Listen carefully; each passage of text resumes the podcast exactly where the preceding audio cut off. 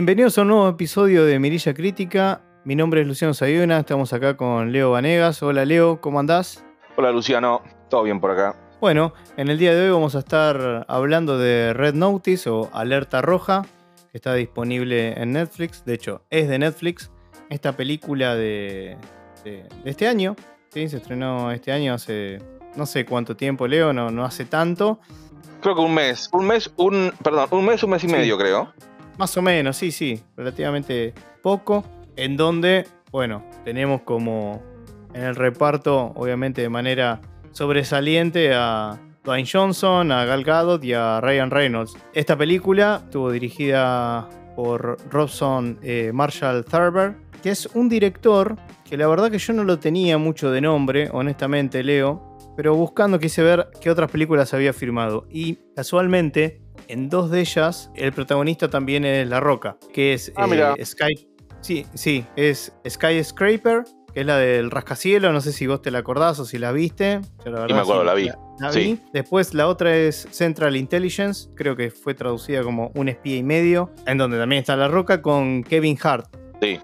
Me acuerdo que la vi la película, zafaba. La verdad que la, la tengo totalmente olvidada, pero como que obviamente que, que ellos dos llevaban esa película. Y después otra que más, más atrás, Dodgeball, no sé si te acordás, la de Ben Stiller, la de juego de, de las pelotas. Sí, pero mucho tiempo atrás. Sí, mucho, mucho, 2004 creo que es.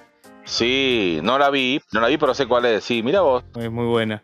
Y después también, bueno, eh, Worth the Miller, la de, mm, la de Jennifer Aniston, la comedia. Así que bueno, tiene esas películas de las que vi así en, en- en su filmografía que, que me llamaron la atención. Pero sobre todo me llamaron la atención que dos películas medianamente contemporáneas eh, estaban las dos protagonizadas por, por La Roca. Esta película inicialmente concebida por, por Universal Studios, en realidad se suponía originalmente que, que la película iba a, a- ser este, estrenada en cines. Luego, como, bueno, como ya sabemos, los derechos fueron adquiridos por, por Netflix y se convirtió en la película más cara de la historia de Netflix hasta hoy en día, que tiene un presupuesto que rosa, en realidad creo que superó un poquito los 200 millones de dólares. Inicialmente eran 130 millones, pero después, por una cuestión, imagino también de, no sé, de renegociaciones de Cayet o andás a ver por qué, Leo, pero con el tema de, de la pandemia, eso provocó varios retrasos y contratiempos que elevaron el costo de la película ascendiendo a 200 millones de dólares. Se dice que cada actor percibió aproximadamente, creo que los tres percibieron la misma, el mismo dinero, unos 20 millones de dólares, más o menos. Creo que por temas de contratación me parece que no es lo mismo que una película salga en streaming que, que en cine. Hay algunas cuestiones Sí, de ser. me parece. Sí, puede ser por, por el tema de que, mm, a ver, no sé bien cómo es en, en- en las plataformas, pero en el cine, y lo hemos hablado en el caso de Black Widow, por ejemplo, Sí, exactamente. el caso de Black Widow, eh, de cualquier película, normalmente los actores de renombre suelen tener una regalía, una ganancia extra por lo recaudado de la película. Normalmente firman, digamos, tienen su como su sueldo fijo y después van, reciben un porcentaje de lo, de lo, de lo recaudado. Así como en esta película tiene una duración de 115 minutos, que en realidad se transforman, serán unos hora 45 de película, más o menos, Leo. Sí, Y bueno, es una película que es una mezcla de, de géneros en parte, digamos, mayormente es como un thriller de aventuras con comedia, una cosa así. Pero quizás el mayor fuerte es, eh, es la comedia, ¿sí? es, se trata de, bueno, eh, en principio es un agente de, Interpol, ¿sí? que tiene como misión encontrar y capturar al ladrón de piezas de arte más buscado del mundo, conocido como The Bishop. Y bueno, es aquí donde se emite un aviso, el, famoso aviso internacional de Red Notice, que es la alerta roja, que es para, bueno, es una alerta global de caza y captura. Así que bueno, inicialmente vemos a, al personaje de La Roca junto a- al otro, digamos, se podría decir, personaje secundario, que es Ritu Aria, que es el, la agente de, de Interpol, que en comienzo, al comienzo arranca con La Roca, donde van a este museo, creo que era Leo, esta exposición donde había uno de los, de los huevos, ¿no? Sí, el museo, el, primero que, al que asisten, en que está eh, uno de estos eh, huevos de Cleopatra que son tan buscados en toda, toda la película. Y la Roca obviamente va planteando de que el huevo va a ser robado. Y bueno, eh, obviamente le dicen que no ahí en el museo, hasta que después bueno, se dan cuenta que sí, efectivamente pasa esto, pero fue suplantado por una versión falsa, por eso no se habían dado cuenta. Exactamente, es así, bueno, al principio como que le descreen cómo va a ser, si con todos los medios que tenemos de seguridad, bueno, ahí hacen un poco la presentación de los, de los personajes. Me quiero detener un poco, Leo, en, en, lo que es esto de los, los huevos de Cleopatra, ni bien arranca las, la película, hace una breve introducción como histórica, que aclaro, no es cierto, ¿sí? es, es una historia ficticia inventada para la película. ¿sí? Y se dice que fueron, bueno, tres huevos de, oro, netamente de oro, que dos están, digamos, se sabe dónde están, pero hay un tercero, nunca nadie supo dónde fue a parar. Y bueno, básicamente se trata de esto, de, por un lado, el personaje de La Roca, el Interpol, buscando a, esta, a este delincuente llamado The Bishop, y ¿Qué pasa? Al principio, ni bien arranca la peli, como decíamos, el personaje de la roca se encuentra y ahí es donde comienza la relación con el personaje de Ryan Reynolds, que es Nolan Booth, que es otro ladrón. No es de Bishop, se pensaban en principio que era él. Y bueno, y acá empieza un poco la, toda, la, toda la aventura, ¿no? Se empieza a desarrollar estos idas y vueltas, hay un montón de, ¿cómo es que se llama? Sí, como vueltas dentro de, la película, que va para un lado, para el otro, y así hasta que se termina más o menos, ¿no, Leo? Sí, hay varias. Em, eh, ahí, en esta, cuando puntualmente arranca, que estamos mencionando esta parte del museo, hay una escena de persecución ahí entre los, eh, protagonistas. Y eh, siempre se juega con, con la idea de que empieza como siendo algo serio, alguna persecución, alguna escena de acción y por ahí termina con, algo relacionado con comedia o con algo o algo de sorpresa medio, medio cómico. Esta primera persecución eh, entre ambos está muy bien realizada. Sí, está muy bien. Y también eh, es como que se usa el cuerpo de cada uno a su, a su favor en la persecución. Eh, tenemos a Ryan Reynolds, que es un poquito más, más flaco, más, más esbelto, y la Roca mucho más grandote. Se usa mucho eso también en la persecución. Y una de las escenas finales, Ryan Reynolds escapa en una, en una motito y La Roca se sube un auto como para arrancar una super persecución. Sí, un Porsche. Sí, un, super auto y de nada apenas arranca ya se pone la música, esa clásica tipo rápido y furioso y ahí nomás hace un metro dos y, lo choca un, un, autito típico de la ciudad sí. con Sí, mira, vos sabés que para esa escena, ya que estamos, vamos quizás mechando con algunos datos curiosos. Bueno. Nosotros vemos ahí que la roca entra fácilmente al auto y lo arranca y sale, ¿no? Bueno, dicen que justo vos estabas hablando de, bueno, de la magnitud del cuerpo de la roca, ¿no? Porque no solo que es grandote, sino que es alto también. Sí. Y debido a la, digamos, el Porsche es un auto bajo, ¿no? O sea, tiene sus espacios más reducidos, muy deportivo, por supuesto.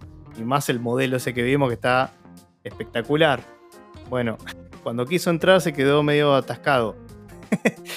Entonces tuvieron que cortar la escena y eh, que se acomode bien y en la película ni, te das cuenta que le pasó eso, pero cuando, cuando estaban filmando le costó un poquito ingresar al auto debido a, las dimensiones. A lo comando, ¿no? Con Schwarzenegger cuando no entra en el auto. que saca el asiento, lo arranca y se sienta al costado. Claro, claro, le faltaba hacer eso. No, y una cosa que, que, lo mencionaba como para ya aclarar el tema de los, de los huevos de, Cleopatra y todas estas idas y vueltas que, que, comentábamos. Justamente esto se trata, es lo que se le llama en el cine el MacGuffin. El MacGuffin son estas tres, en este caso para la película, son estas tres eh, joyas, estos tres huevos antiguos, denominados los huevos de, de Cleopatra. Y el MacGuffin en el cine es, es aquello que se utiliza como justificación es como una excusa argumental que motiva a los, personajes de la película y al desarrollo de la trama, de la historia, cuando en realidad carece en sí mismo de, una relevancia. Quería justo ¿Por qué comento esto, Leo, no? Porque no sé si vos recordás, quizás, quizás no, porque fue, fue muy, algo muy rápido, pero mucho más avanzada la película, ya vamos a llegar a ese punto, pero quiero detenerme acá para comentar el tema de los huevos de Cleopatra y después seguir con, con todos los temas que querramos hablar y discutir. El personaje de Ryan Reynolds justamente dice en una parte, busca una, caja que diga McGuffin, cuando están buscando el tercer huevo. Yo me quedé pensando, es más, la rebobiné y dije, dijo McGuffin, ¿no? Lo, rebobiné porque no me acuerdo cómo está puesto en, no me acuerdo en, el subtítulo en español en, Netflix cómo está. Y, prestando atención, escuché que decía McGuffin. Y justamente, ¿entendés? Es como que te está... Y, después vamos a hablar de, de, un poco todo este juego que tiene la película, de tomarse en serio o no a sí misma, que te está diciendo, muchachos, todo esto es una justificación para que nosotros hagamos una película, que haya persecuciones, que haya escenas eh, cómicas que, y, que, y que sea un entretenimiento. Y entre paréntesis, un nuevo paréntesis más, esta, esta palabra o ese término McGuffin nace de Hitchcock, en donde, bueno, él cuenta que dice, van dos hombres en un tren y uno de ellos le dice al otro, ¿qué es ese paquete que lleves en el, en el maletero que tiene sobre, sobre su cabeza? Y él contesta, ah, no, eso es un McGuffin. Entonces el otro le pregunta, ¿y qué es un McGuffin? Y este, el, compañero le responde, un McGuffin es un aparato para cazar leones en Escocia.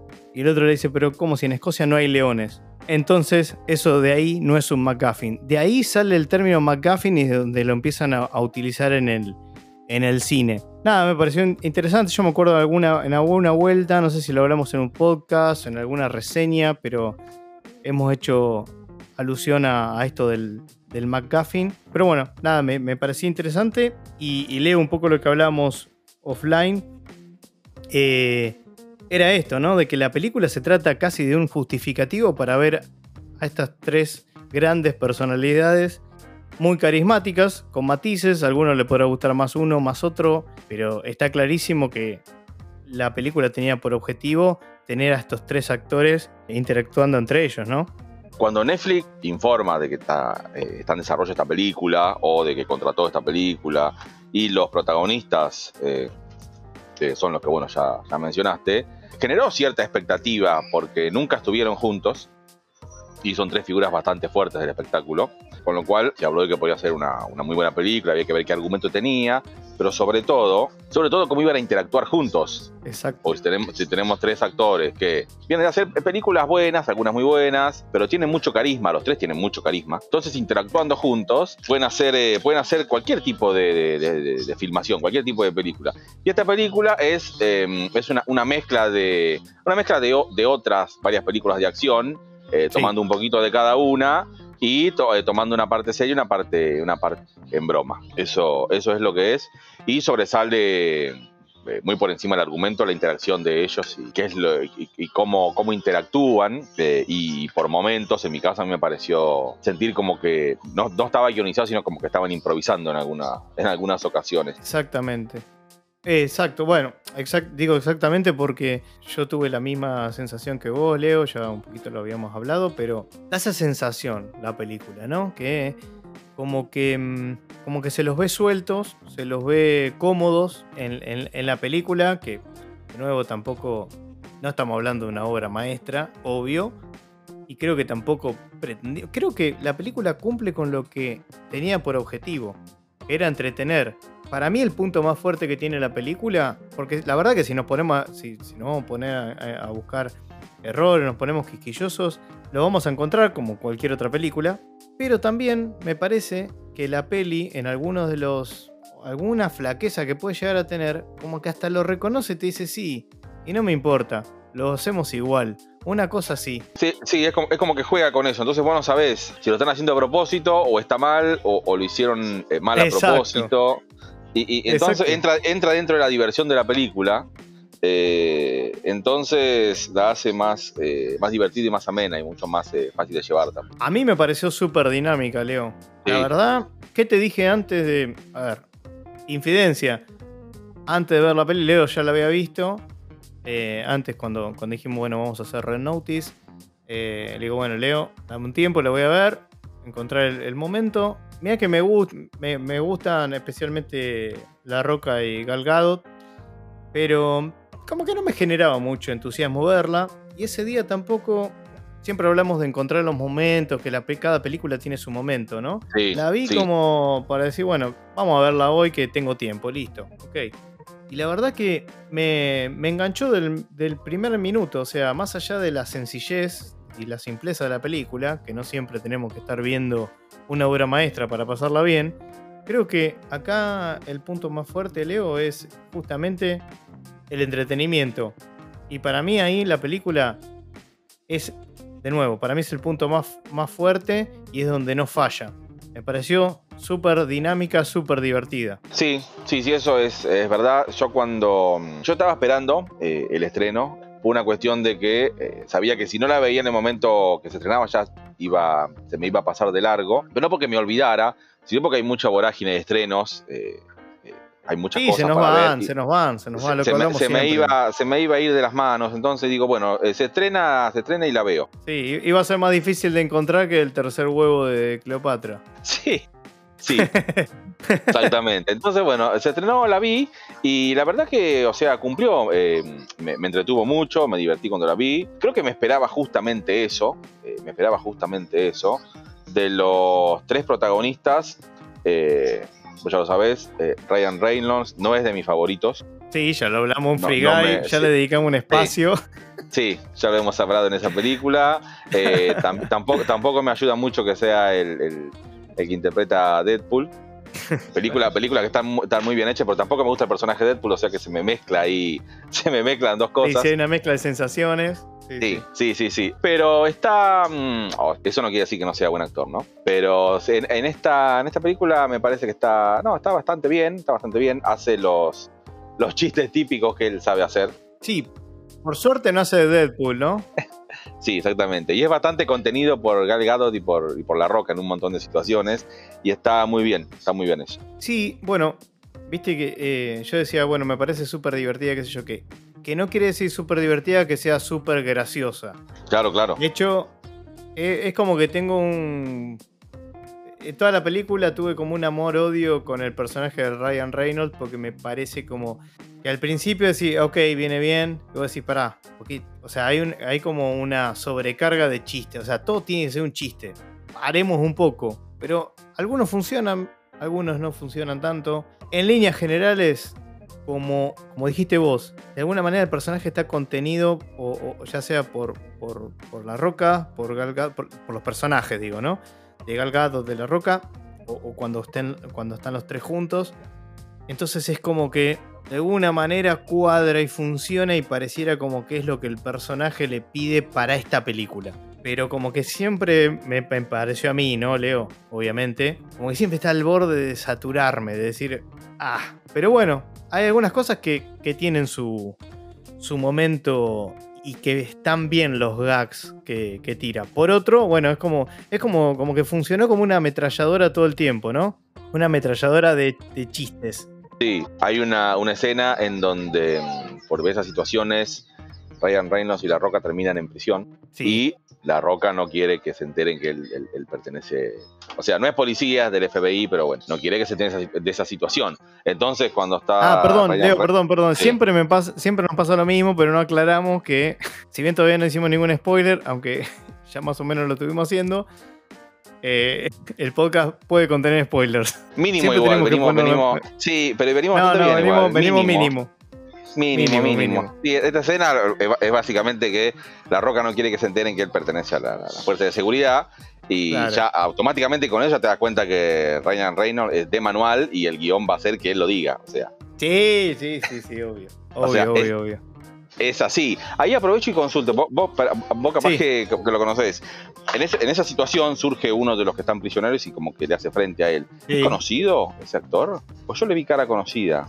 La verdad que no, no lo tengo, lo tendría que buscar, pero no, no lo tengo. O, a lo mejor se me hizo parecido, o sea, no actúa nada, ¿no? Puede, ser, sí, sí, sí, sí. Pero se, me, se, me, hizo una cara conocida. Viste que a veces hacen eso en las películas. Meten dos o tres minutos de uno que es conocido. Claro. como para ver si te das cuenta, que también pasa más adelante en esta película. No vamos a, no vamos a decir, a decir que, que sea Claro. como sorpresa, pero, pasa también. Sí, sí, tal cual. Eh, pero bueno, la, la película va de eso. Digamos, primero van en búsqueda de, del segundo huevo. Y bueno, ahí es donde creo, corregime Leo, pero cuando empiezan a ir en busca del segundo de huevo es cuando se topan con el, con el personaje de Galgado. Y bueno, y ahí empieza como la típica, la típica escena de que, de que está llegando uno y después lo llega el otro y lo tiene uno y pasa de una mano en el otro y, y así hasta que llegamos al final de la película más o menos. Pero bueno, está, está buena de nuevo, me, parece, me pareció y es muy rescatable hoy en día, que no aburre ni un minuto la película. Una cosa que me, que me- me pareció que te interrumpo para decirlo, porque si no me voy a olvidar. Sí, más vale. Una cosa que me pareció es que, mm, obviamente, hace- hace- hay muchos paralelismos con, con Indiana Jones en determinados momentos, pero es como. silba la canción Ryan Sí, Reynolds. sí, sí, sí, es verdad. Pero sería como, o sea, si quisieran hacer hoy Indiana Jones, sin, sin, sin Indiana Jones, creo que sería, creo que lo harían algo así. Sí, puede ser. Sí, sí, sí.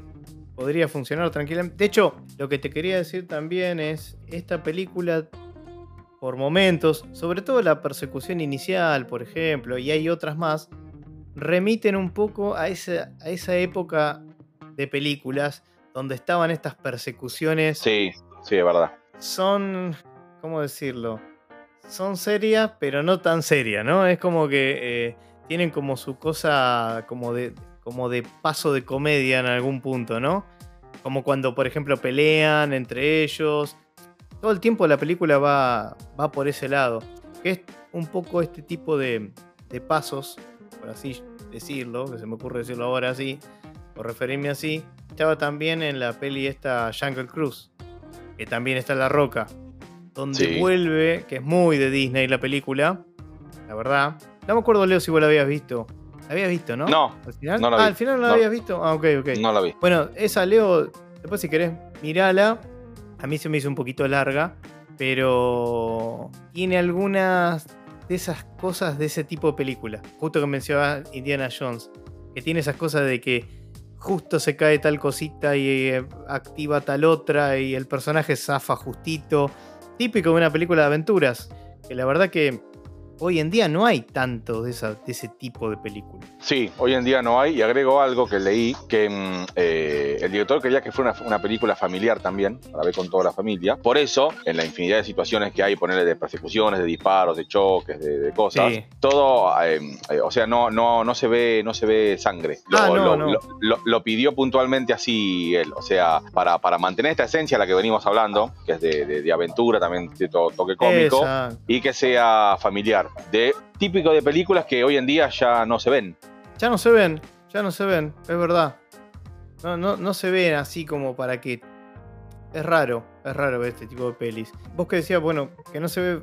Y vos fíjate, tampoco, tampoco era necesario mostrar sangre. Si hubiese sido una película posta, digamos se- más seria. Y después lo que, lo que te quería comentar, que un poco lo hablábamos entre nosotros antes de arrancar el podcast. Esta sensación de, de que parece como que los actores improvisan, ¿no? En, algún, Sí. en alguna parte.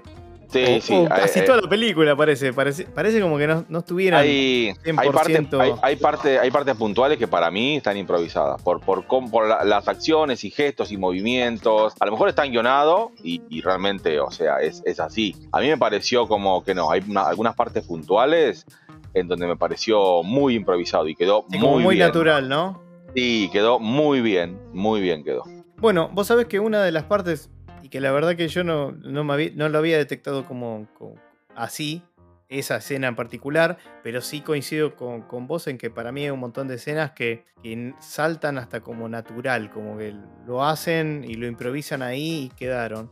Eh, una de ellas justamente es cuando hablabas cuando estaban en prisión, en donde el personaje de Ryan Reynolds le comenta un poco el, pasado que tiene con el padre y demás. Y mientras comenta todo eso que parece como dramático, o sea, tiene un tinte dramático, la relación que tenía con el, con el papá, lo enfocan a la roca roncando, durmiendo, como que se quedó dormido. Y esa escena no estaba planteada de esa manera, fue improvisada por la roca y como les... Ryan Reynolds reaccionó de manera espontánea y genuina, les gustó como quedó y, quedó. A ver, esto no es que pasa en esta película y, es la única. Suele pasar, siempre tiene un toque de improvisación del actor también, ¿no? Pero bueno, no es que, digamos, en este caso fue improvisación 100%. Y, y creo que lo que vos decías, Leo, es, es así. Me parece que hay varias escenas que van por este lado. También suma mucho que los, yo tengo entendido que los tres se conocen, entonces al conocerse y tener eh, o sea, esa interacción y ese, o sea, conocerse de antes ayuda mucho a, a, tener más química en la pantalla y a poder improvisar y, y no notarse o que salga de, de, una forma excelente. Sí, sí, yo creo que eso se, se nota y se transmite en la pantalla. De nuevo, me parece que es lo más, una de las cosas más más fuerte. Bueno, por eso también este, los habrán buscado los tres porque sabían que iba a funcionar que le iban a sostener la película, porque es un poco, es un poco eso, ¿no? Es, es ver esta interacción, como decíamos al principio, que sostiene a toda, a toda esta historia de, de aventura, ¿no? Sí, podría haber tenido cualquier nombre la película, pero la, cara, la, cara, la cara era de ellos tres. Exacto, exacto. Bueno, no sé, Leo, porque esta vez hicimos un poco.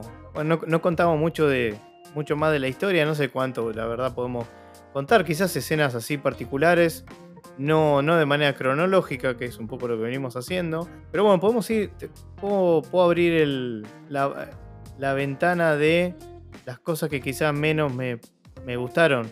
Bueno, a ver. Que un poco ya, ya lo sabes en realidad, pero para una película que tiene el presupuesto, bueno, que tuvo el presupuesto que tuvo, que hablamos al comienzo, hay muchas escenas de, CGI, los efectos especiales, que están bastante flojos o se ven bastante artificiales.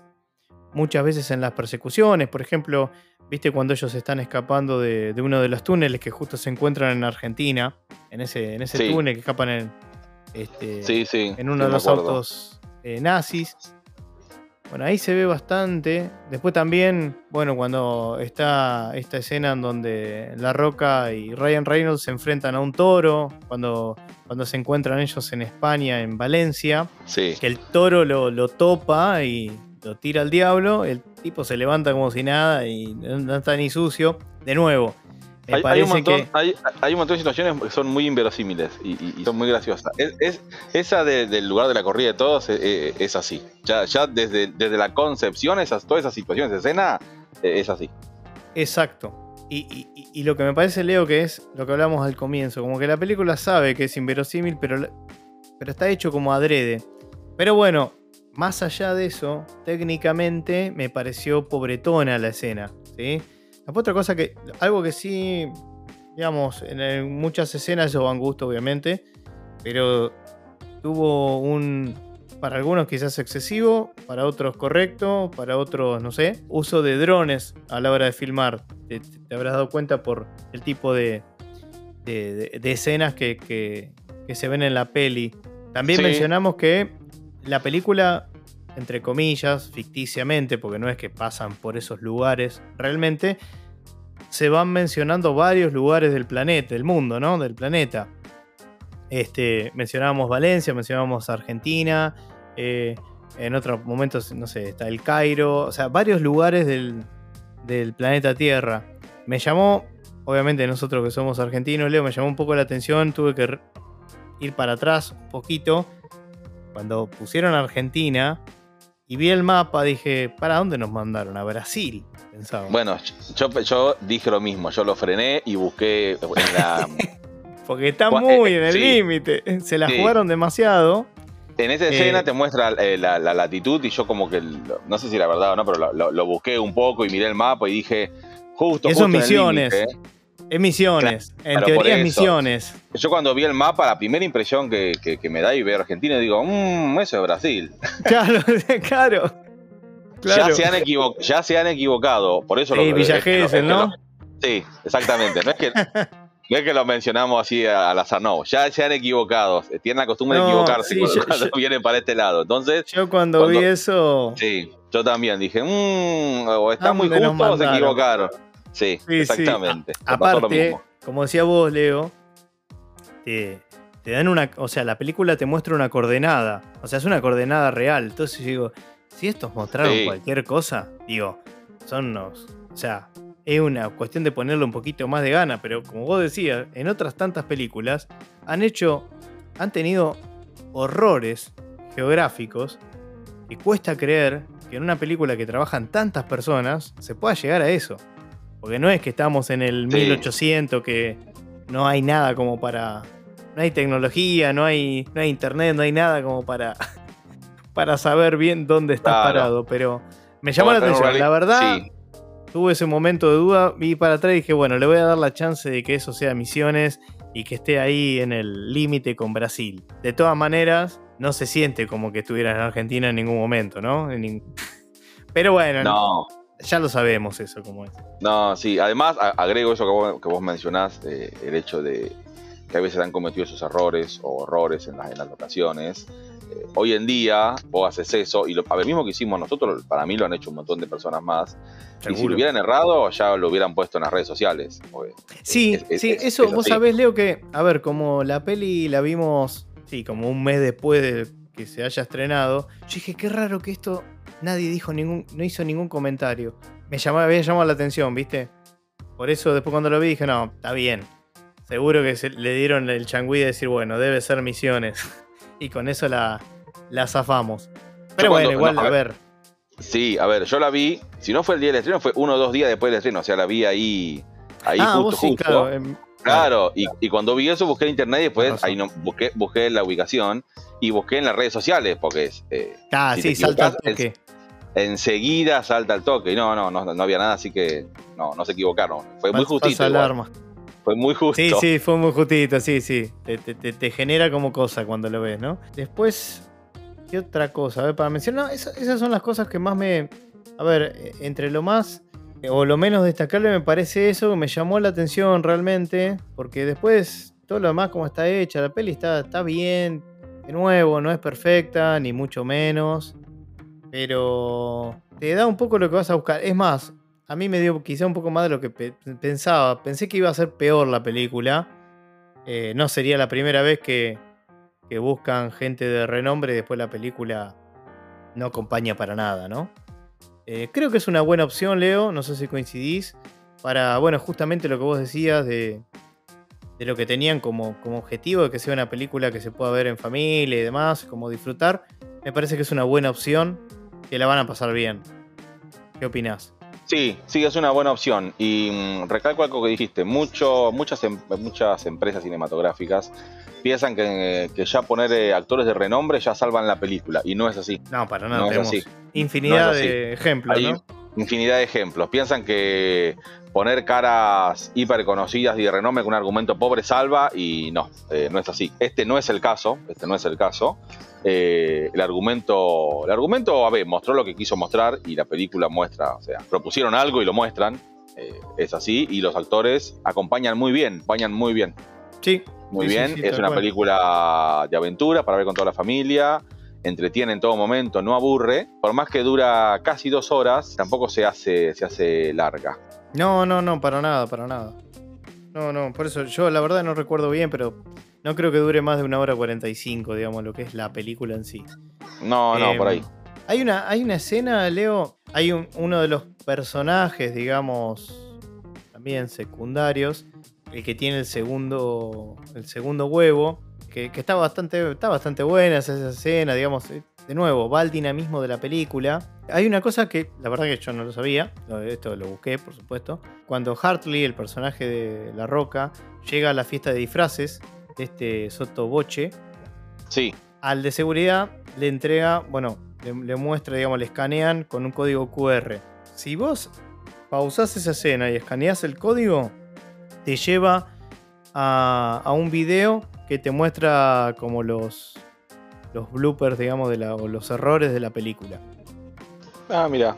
No sé si alguno lo sabrá, la verdad, pero si tienen ganas de probarlo, el que tenga Netflix, Bien. eh, podrán ver si esto es cierto. La verdad que no lo constaté, pero es algo que, que, que vi que se mencionaba.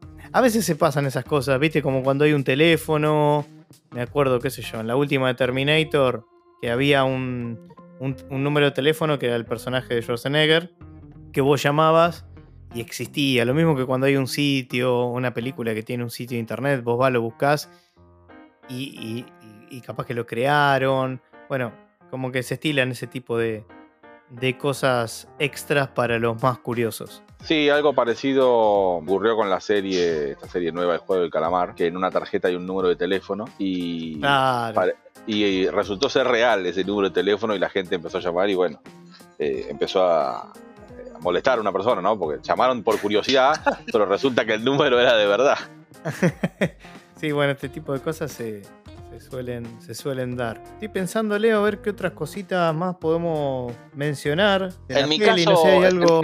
no, no, sinceramente no. O sea, lo, que yo esperaba era esto que vi, esperaba esto. Puedo decir el, hecho de Ryan Reynolds, no, no me termina de cerrar él eh, en realidad, pero acá está, está bastante bien. Algunos chistes sí, por ahí los lo, veo como medio, medio forzados o por ir repetitivos de otras actuaciones él. Pues en, en general, eh, no, en general no.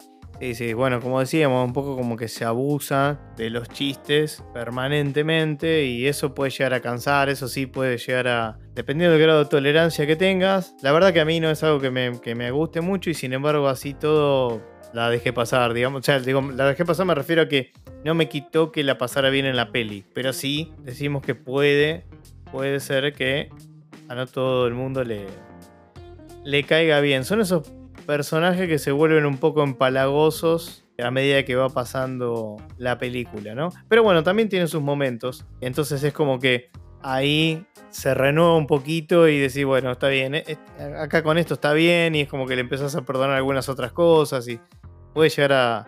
A ver, de los tres es el que más sentimientos encontrado puede llegar a, a tener, ¿no? Sí, en mi caso em, siempre estaba expectante a ver que las apariciones de. No, de Galgado Ah, pensé que No, está bien. No, no, no, de Reynolds no, porque yo ya, sé que él, eh, él actúa de él, o sea, él, él es él. Entonces, todo papel que él, interprete va a ser 50% del papel y 50% él. O eso es, así. O sea, ya es así. Pero me daba cierta curiosidad, Galgado, los momentos puntuales en los, en los que actuaba. Me daba esa, esa curiosidad, me pareció bien, o sea, bien y muy bien me pareció. Sí, igual, los, otros, los otros dos están como que mucho más y continuamente. Sí, claro. Por eso también. Sí, sí. Igual de nuevo, destacar dinámica, lo entretenida que es, la química entre los actores. La verdad que se lleva muy bien. Y de hecho, vos fijate, Leo, y eso está mucho en, el, en, los diálogos de, los personajes, que como que constantemente le dice Ryan Reynolds a, La Roca como, che, pero al final me querés.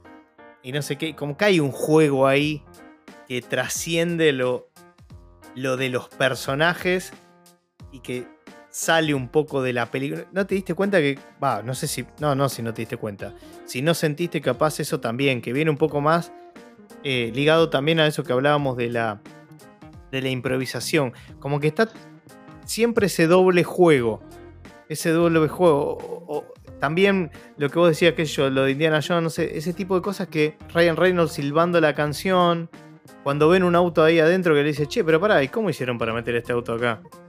Y no, seguro lo bajaron por la escalera y no sé qué. dice, no, no, pará, pará, viene por ahí. Como que siempre tienen una salida. Como en la película, eso es lo que, lo que decíamos al principio, como que no se toma tan en serio en sí misma y se justifica de alguna manera que algo que es, que viene, me viene como anillo al dedo a esto. ¿Te acordás, Leo, cuando están por entrar en esta, vamos a llamarle como tipo cámara o bóveda o cámara secreta de este tipo? que solamente con su voz y con su, el reconocimiento facial podía ingresar. Eh, nada, ahí se dan una serie, de, una serie de cosas que entre el personaje de La Roca y él que se ríen. Primero que tiran, necesitaban la huella, se les cae, se les cae el, no me acuerdo qué era que tenía, no era un vaso, una copa, era, me parece, no sé qué era. Una, copa que tenía la huella digital que tenían que eh, luchar y escanear. Exacto. Y viste como que, como que todo, no sé cómo explicarlo, como que son ese tipo de cosas que vos decís, dale, vamos, justo, justo tenés esto, justo tenés aquello. Ni hablar cuando tiene que hacer el uso de, hace uso de, del reloj del papá. Hay todo un tema con el papá, con el reloj, con ese reloj en particular, que después se entera de la importancia que tiene, que termina siendo la clave para, para encontrar la ubicación del. No solo la ubicación del tercer huevo, sino el poder abrir esa, esa bóveda también, otra bóveda más. Y esa me parece que es como. Ahí sí es, es la que se me viene como anillo al dedo que te decía Leo, que es el personaje de la roca dice, pero pará, no, era, no me había dicho que lo había roto el, al reloj. En un momento le cuenta que lo, que lo hace pelota por bronca, porque lo que le representaba psicológicamente para él, la relación con el padre, bla, bla, bla. Y le dice, sí, sí, pero después lo arreglé. O sea, como que está mucho, mucho eso, como diciendo, porque vos en ese momento decís, pero pará, si lo había hecho pelota, ¿cómo ahora ya lo tiene? Y dice, ah, no, sí, lo mandé a arreglar. Y ya con eso, y se miran como diciendo, es como muy tirado de los pelos, pero como que está ese juego permanente, ¿no, no, no, te, no lo percibiste? Sí, sí, sí, sí. Y creo que ahí sí están bien. Sí, Esos sí, chistes, digamos. No es que guaf, viste, son una cosa de loco, pero me parece No. que ahí se ve la buena química. Sí, sí, sí, muy buena química. Bueno, después lo que vos me mencionabas un poco off the record, Leo, y, y- y también que viene un poco a, a colación de lo que hablamos del McGuffin de la peli, que cuando logran conseguir los tres huevos y demás y lo venden, ayúdame Leo, ¿era alguien de, de Egipto? ¿Era? Creo que sí, creo que era un Bueno, alguien de Egipto que no era- lo quería para lo quería para el cumpleaños de la, de la hija. de la hija. Y, eh, y, Sí. y ve, a aparecer, ve a aparecer a Ed Sheeran y como que desestima a los tres huevos, no le importa nada y se va con el loco y bueno, Sí, Este se da una escena, un cameo ahí medio bizarro. sí, sí, sí, como que está- están toda, toda la película buscando los huevos, como son súper importantes y después de golpe de la nada. De- claro, no le importa nada. Creo que eso, Leo, es como la frutilla del potre de decir, se dieron cuenta que todo esto era, era, era, era hacer la película para mostrarles esto. Fin. Y después, bueno, dejan la puerta abierta a la segunda, pero de acá a la China, que estoy seguro que la van a hacer. Porque los resultados obtenidos fueron, fueron buenos. Sí, seguro, sí, sí, van a, van a hacer una, una segunda parte. Escuché por ahí una trilogía, pero bueno, una segunda parte seguramente van a hacer y capaz tenemos suerte y agregan alguna persona más, ¿no? Algún otro. Ah, e- eso puede pasar. Eso puede pasar. Sí, tranquilamente. ¿eh? De hecho, capaz Leo para darle una. O, o destacarla de otra manera, para que no sea exactamente lo mismo, es que se basen ellos tres, pero que entre algún cuarto ahí que aparezca de la nada y que sea otro actor conocido, ¿no? Que, que les, que les pelee un poquito. Como ha sucedido en otras tantas películas, tipo, no sé, Ocean Eleven, todas esas películas Sí. que.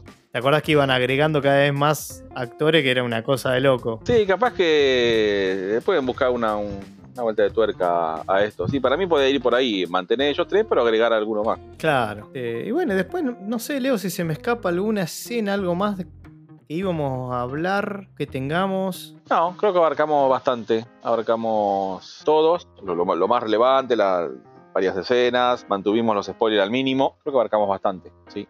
Sí, sí, la verdad, no, no muchos spoilers. Lo- los pocos fueron bastante reveladores, pero no nos metimos tanto como pensando en los temas que estuvimos tocando. Y me parece que tampoco viene mucho al caso, porque de nuevo la película es muy liviana argumentalmente, en, en- en, digamos, el desarrollo de los, de los personajes o la historia de cada uno de los personajes. A ver, de nuevo, la idea siempre cuando grabamos un podcast normalmente es hablar con spoilers.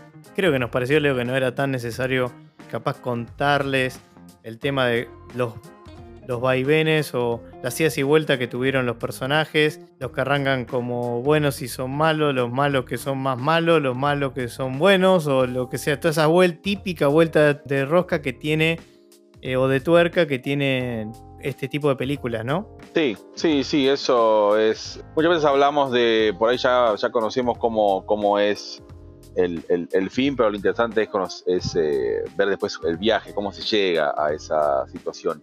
Esta película tiene algo, tiene algo de eso. Por ahí es un poquito revelador en algunos momentos, o por ahí sabes cómo puede, puede llegar eh, a ir en algunas situaciones. Pero de nuevo es entretenida, no aburre en ningún momento y sí, es, es totalmente recomendable. Bien. Bueno, Leo, sin más, pasamos a las calificaciones, si te parece. Bueno, muy bien.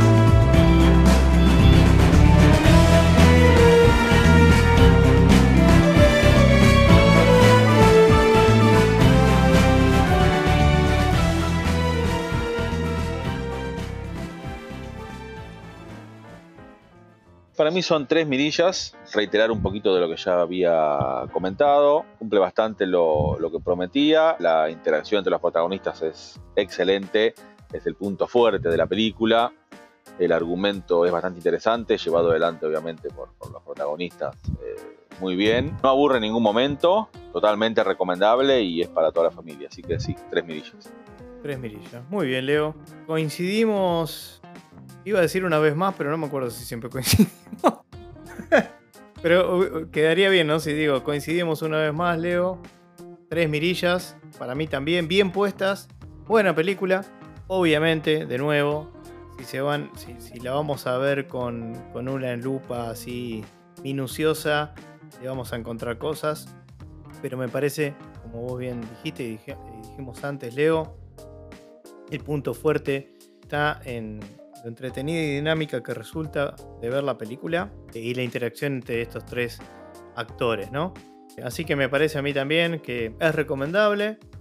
Es recomendable, véanla. Si no la vieron, véanla. Y nada, me parece entonces que coincidimos los dos en tres mirillas bien puestas, digamos, ¿no? Porque tenemos algunos casos donde quizás son tres mirillas, pero como arañando. En esta coincidimos, Leo, en eso, que están sólidas, digamos, son tres mirillas sólidas. Sí, sí, tres mirillas muy sólidas. Bien, perfecto, buenísimo. Bueno, Leo, si te parece y no tenemos nada más para, para agregar, podemos ir, ir cerrando este, este nuevo episodio dedicado a Alerta Roja. Recuerden que nos pueden seguir en Instagram y en Spotify, también en otras plataformas digitales de podcasting como Google Podcast, Apple Podcast y Pocket Cast. Leo, un gusto nuevamente haber conversado y haber compartido nuestras sensaciones de Red Notice en este podcast de hoy. Y bueno, como decimos siempre, tenemos muchísimas pelis en mente y series para seguir compartiendo con, todos ustedes. No duden en en contactarnos por, redes sociales si quieren que analicemos alguna película o alguna serie en particular. Y, bueno, Leo, en cuanto a lo nuestro, será hasta el próximo episodio. Muchas gracias a todos por escucharnos. Hasta luego.